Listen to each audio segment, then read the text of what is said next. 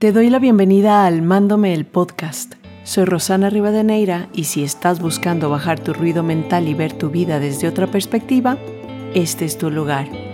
¿Quién serías si vieras con curiosidad los pensamientos intrusivos que habitan tu mente? Te sorprenderá lo que puedes descubrir, así que acompáñame en estos episodios. Vamos a brillar juntos desde la conciencia.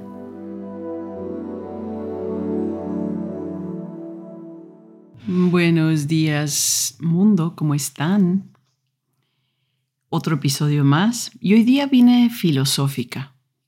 Así que tienes ganas de filosofar conmigo. Em, por supuesto, todo esto desde mi propia experiencia, de las cosas que vivo, desde esos momentos en esta última semana. Y bueno, antes de eso te quería contar, por supuesto, que si tienes ganas de ver más allá del sufrimiento que estás sintiendo, si tienes ganas de sentirte contenido, apoyado, pues nosotros tenemos en Almándome una membresía maravillosa que se llama Expandiéndonos, con la cual tengo el placer de estar acompañada por una gran psicóloga gestalt, María Gloria Vaca, y donde acompañamos a todos nuestros miembros de una manera muy, muy amorosa con sus situaciones. Y esto pues de su lado desde la psicología gestalt y desde mi lado desde The Work de Byron Katie. Para los que ya me conocen, saben que esa es mi, mi salvación. Ha sido realmente la herramienta que ha cambiado absolutamente mi vida y desde donde salen un montón de cuestionamientos y desde donde incluso puedo regresar a Sócrates, hoy día que estamos y vamos a filosofar, cuando él era uno de los principales, bueno, y primeros coach del mundo, precisamente porque era una de esas personas que se pasaba la vida eh, entregando cuestionamientos a las personas que se acercaban a él. Entonces, bueno, así lo cuenta su discípulo Platón. Y, y bueno, con todo esto, antes termino, vayan expandiéndonos. Estamos en las últimas semanas eh, para, para entregarles este precio maravilloso de lanzamiento que es de 27 euros para todos nuestros creyentes y believers, porque esta es una membresía que ha comenzado en septiembre y que con mucho éxito seguimos ahora con las mismas personas que han comenzado. Están maravilladas eh, con cómo les ayuda este espacio de contención. Entonces, si tú quieres ser parte de él y a ese precio, te invito a unirte ya, porque además de ese precio, queda para toda la vida bloqueado para ti. Significa que aunque expandiéndonos sí va a subir de precio y va a ser muy pronto, pues para ti no. ¿Y por qué va a subir de precio muy pronto? Porque este era un precio de lanzamiento que teníamos. El otro no va a ser tampoco caro, digamos, va a ser una inversión siempre maravillosa. Sin embargo, pues este era un precio especial para comenzar. Ahora estoy creando una nueva página web y ya está dando sus primeros pininos, ya estamos en las primeras revisiones y entonces por eso también en la nueva página que ya sale en un par de semanas más, pues será diferente. Así que te invito a aprovecharla y ahora sí quiero regresar a Sócrates y te voy a contar un poquito más allá. En Ecuador, donde yo nací, a los eh, más o menos 14 años, tienes que escoger eh, en qué parte de la secundaria vas a entrar, ¿no? estás ya en la secundaria desde el primer curso, pero en el tercer curso tienes que, o tenías, no sé cómo funciona ahora, escoger entre contabilidad, eh, el otro era eh, químico-biólogo, físico-matemático o sociales. ¿Y qué creen que escogió aquí su amiga? Ahí les voy a dar un minuto para que ustedes se imaginen en su cabeza qué pude haber escogido yo. pues para los que pensaron sociales, acertaron. Inicialmente yo quería ser eh, química bióloga, porque soñaba con, con ser bióloga marina. ¿Pueden creerlo? Y bueno, en esas experiencias de la vida me acuerdo haber tenido un profesor de química en, los, en estos años antes del diversificado, que realmente arruinó mi idea de querer irme a, químico biólogo. Y por eso, entre otras cosas, yo dije, bueno, me voy a ir a sociales, al fin y al cabo también me late. Físico matemático sabía que no era, a pesar de que era uno de los más completos. Mi hermano fue físico matemático y realmente el pensum de los físicos matemáticos era el más completo porque tenían básicamente un poco de todo más sus, sus especialidades también. Entonces ellos también recibían eh, lógica y ética, filosofía, biología, química. En cambio, en mm, sociales no había nada de eso. Un poquito de matemáticas, máximo. Y yo la verdad, pues eh, nunca he podido hasta ahora ser muy buena para las matemáticas. Me imagino que es cuestión de práctica porque ya sé que no me, no me identifico con que soy mala para eso, sino con que realmente nunca le he dado un lugar importante y desde, ese, desde esa época comienzan estas segregaciones, ¿no? estos roles que te aplicas. Y por supuesto en esos roles que yo me apliqué, pues no era matemáticas lo mío. Y entré a, sociales, para los que adivinaron, y realmente sociales fue para mí un momento muy hermoso en mi vida.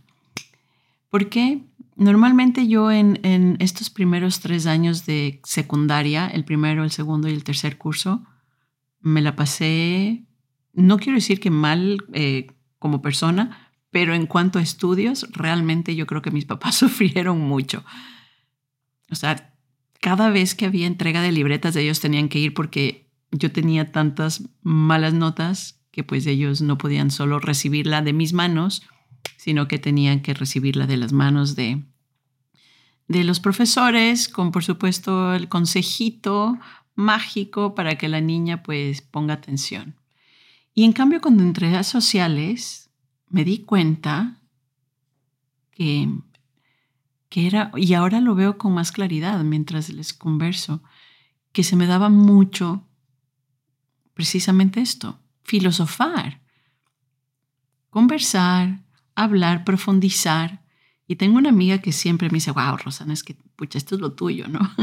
Y claro, en ese momento me voy dando cuenta cómo comienza a ser un, un momento súper diferente para mí y comienzo a sacar buenas notas.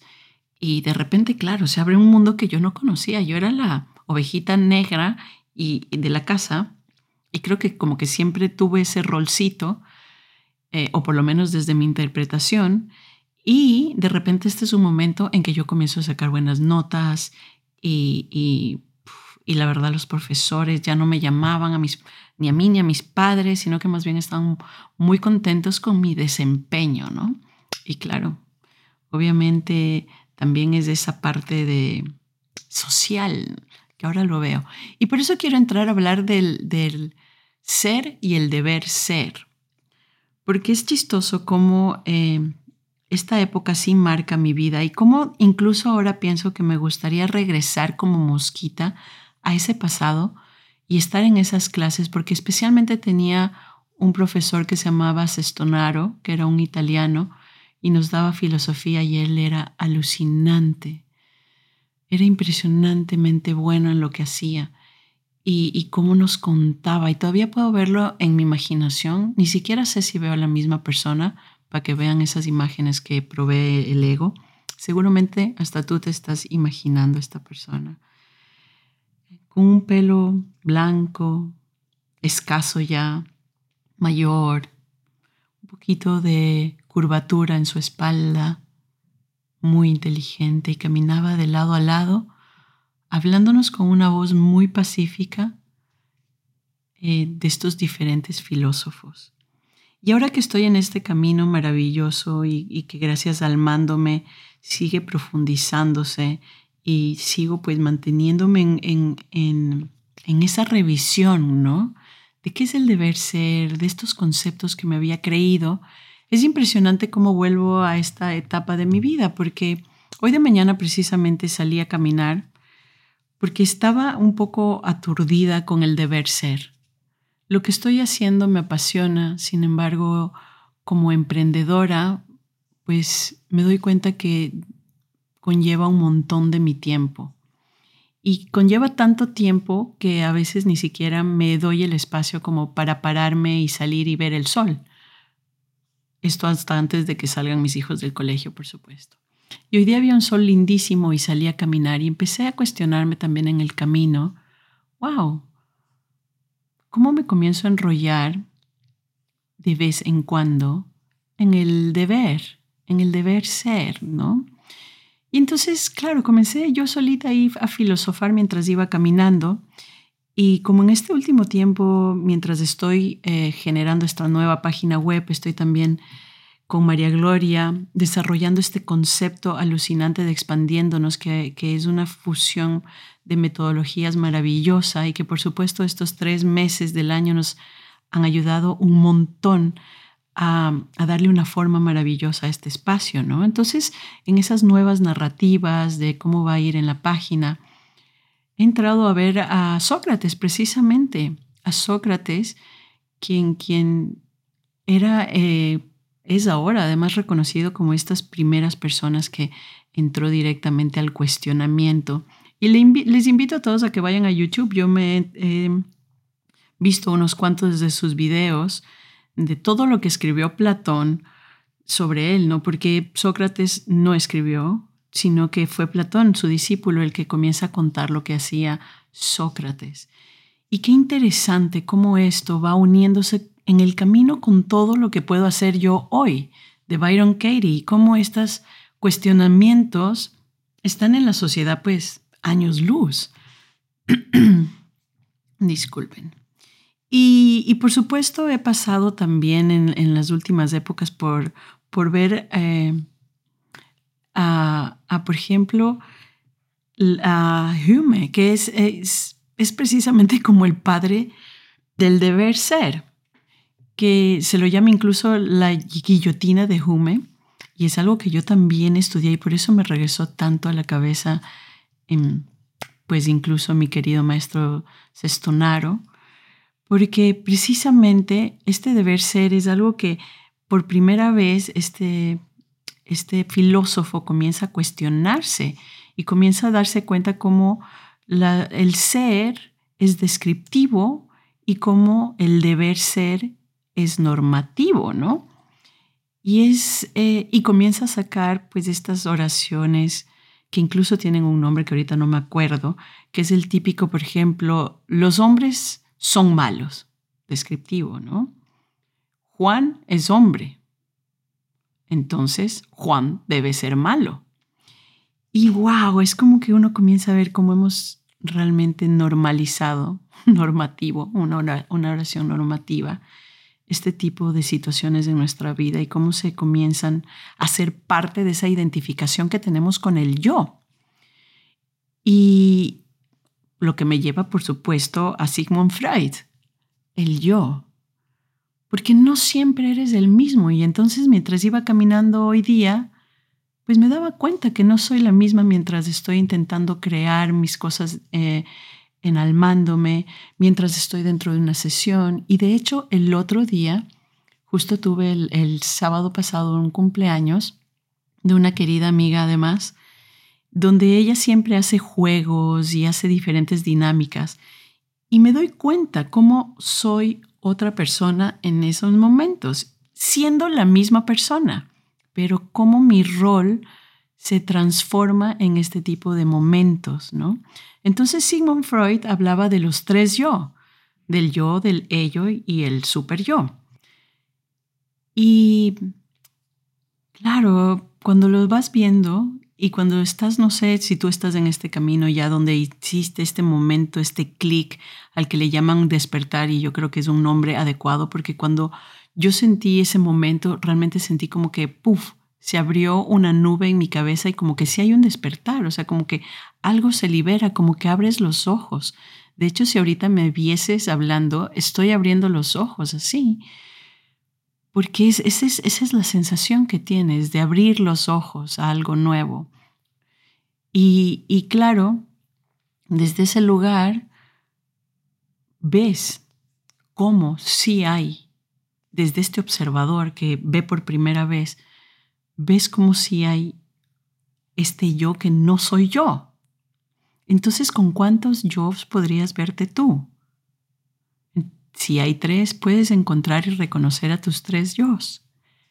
Este, este yo eh, racional o este yo emocional o el yo simplemente más instintivo y de acción. Los puedes reconocer. Esto es muy interesante para, para temas de conciencia porque el rato en que tú te des cuenta, que es la base además de la conciencia, la esencia, el darse cuenta, el rato que te des cuenta que puedes también ser el observador de lo que está sucediendo en tu vida, tu vida va a dar un, un salto cuántico. Y yo siento que eso sucedió para mí y que sigue sucediendo porque es un trabajo de todos los días.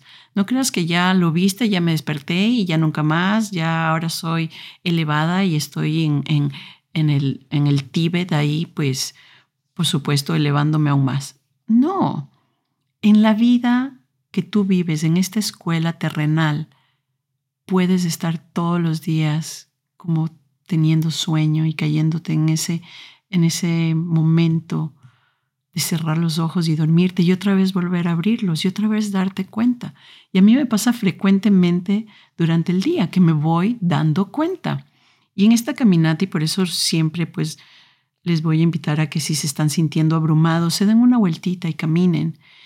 Y vean cómo se despeja su mente, vean si en ese momento pueden ser el observador, porque es necesario para poder serenarte, bajar tus pensamientos, bajar esta idea de que tienes que hacer algo y más bien tomar decisiones. Es súper importante que, que, tengas ese momento de, de caminar, de salir, de que tus ojos se nutran de, otras, de otros paisajes, que no sea solo una computadora o no solo tu casa, que haya otro aire y que además haya esa intención que normalmente surge ya cuando te ha pasado de ver a este, a este observador.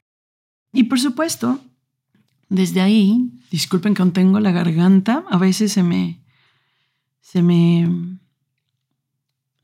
nubla, no sé cómo se dice, porque mis hijos estaban, bueno, enfermos, creo que les conté con una tos terrible, y a mí nunca me dio la tos, pero como que esa parte de la garganta, pues sí, a rato se me cierra. Pero bueno, Además de esto, me doy cuenta que encuentro impresionantemente eh,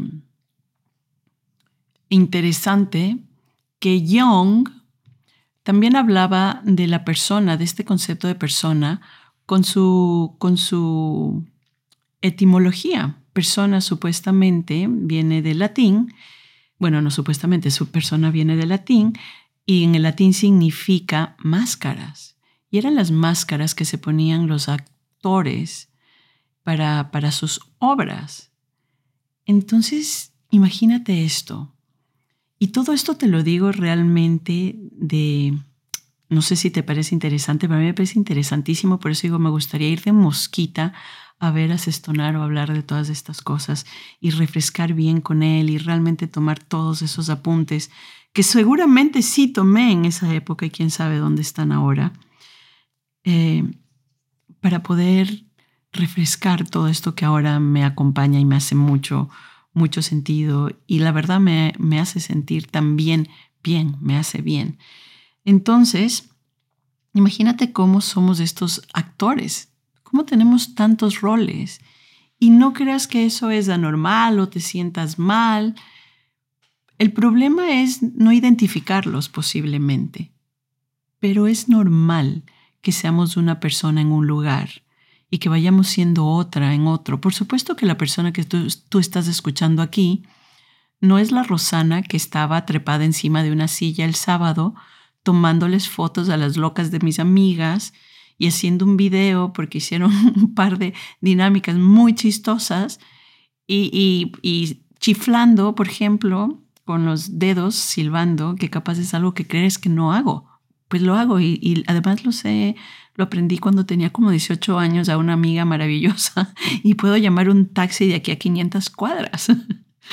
Entonces esta voz que escuchas y esta Rosana que de la cual seguramente has formado una historia en tu mente, pues tiene también muchísimas facetas y muchos roles eh, que se van aplicando en mis diferentes momentos del día, con las diferentes personas que me encuentro, en las diferentes actividades que tengo.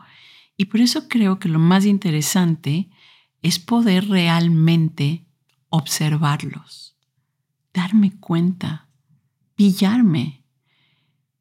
Me encanta, me parece un autodescubrimiento brutal, me parece súper interesante, me da una curiosidad brutal cuando me veo en ciertas situaciones, incluso en estas de fiesta, cuando veo que ya, por ejemplo, no soy la Rosana que muchas personas conocían hace muchísimos años, que dirían, no, Rosana es full fiesta y le encanta el baile y el trago, y aunque sí me gusta especialmente bailar de vez en cuando, especialmente en una fiesta, por ejemplo, me doy cuenta que no me atrae hace muchísimos años ya como ser esa persona que va de fiesta en fiesta y peor a tomar. Me doy cuenta cómo eso ha cambiado un montón y se ha transformado un poco en, a lo largo de los años y cómo para algunas personas quizás esa es la historia que se cuentan. Entonces es, es tan simpático ser tu observador, darte cuenta de estos yo.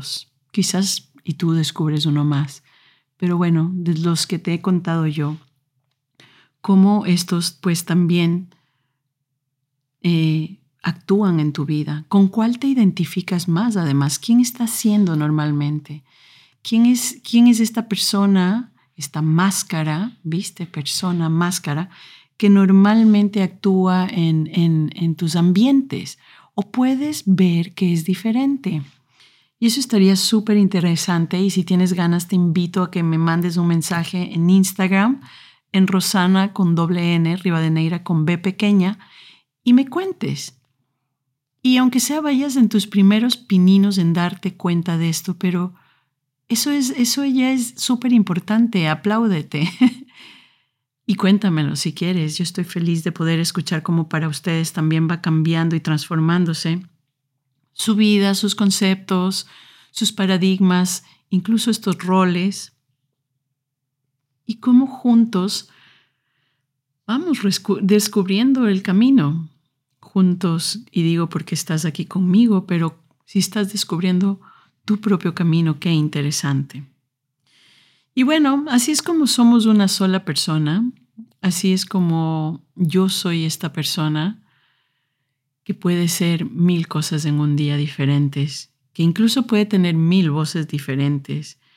Y estos roles sociales no son ni buenos ni malos. Eso solo depende de las características y juicios que tú les quieras atribuir. Pero sin juicio, todo te está sirviendo para algo. Todo nos permite además manejarnos en un ambiente diferente cada vez. Entonces, Incluso algunos de estos roles son muy importantes, algunas de estas máscaras son supremamente importantes para tu funcionamiento en tu entorno. Lo interesante está identificarlo. Y entonces desde aquí te invito a que me cuentes y a que los veas y a que te des tú realmente esa oportunidad de ver desde dónde estás actuando. Y si puedes lograr ver más allá, wow. Si puedes ver este observador, wow. Este observador para muchas personas es incluso un poquito como como mágico, pero también algunos creen que es como muy cadabra, muy, muy, muy inexistente. Pero por eso yo te, te invito a que lo compruebes con tu propia experiencia. No me creas nada a mí, realmente. Date la oportunidad de ser tú quien comprueba con tu propia experiencia lo que, lo que te estoy conversando en estos episodios. Y bueno, si te gusta lo que estoy diciendo, te invito a seguirme, no solo aquí en Spotify, también en Instagram. Te invito a ser parte de mi comunidad en expandiéndonos, te invito a que vayamos creciendo juntos y que sigamos cuestionándonos todo lo que sucede en nuestra vida. El otro día lo contaba en Creencias Desalmadas y decía que el signo más importante que tenemos en nuestra lengua es precisamente el de interrogación, porque ese va a ser el que te va a llevar a esta transformación. Ese signo de interrogación puede cambiar completamente tu vida. Cuando vayas caminando por ahí, no te creas nada de lo que está diciendo este yo, uno de esos yo, y ubícalo cuál.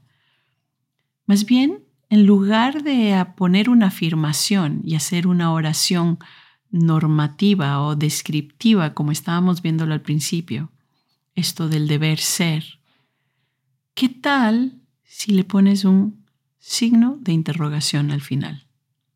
Y bueno, yo te invito a que me cuentes también sobre eso. Y bueno, si hay alguien por ahí que sabe de algún curso de filosofía que, que, que me quede bien, pues me encantaría. Creo que después de este episodio voy a buscar algún curso de filosofía para, para volver a, a, a refrescar aún más todo ese camino maravilloso que tuve durante tres años en el colegio, descubriendo diferentes filósofos y pasando por todas las filosofías desde el inicio de este ser humano pensador. Gracias por estar aquí, gracias por llegar hasta el final de este episodio. Espero que, que algo de lo que yo digo te resuene y bueno, te escucho si es así. Mientras tanto, te abrazo y nos vemos la próxima semana. Que sea una gran semana para ti. Un abrazo mundo.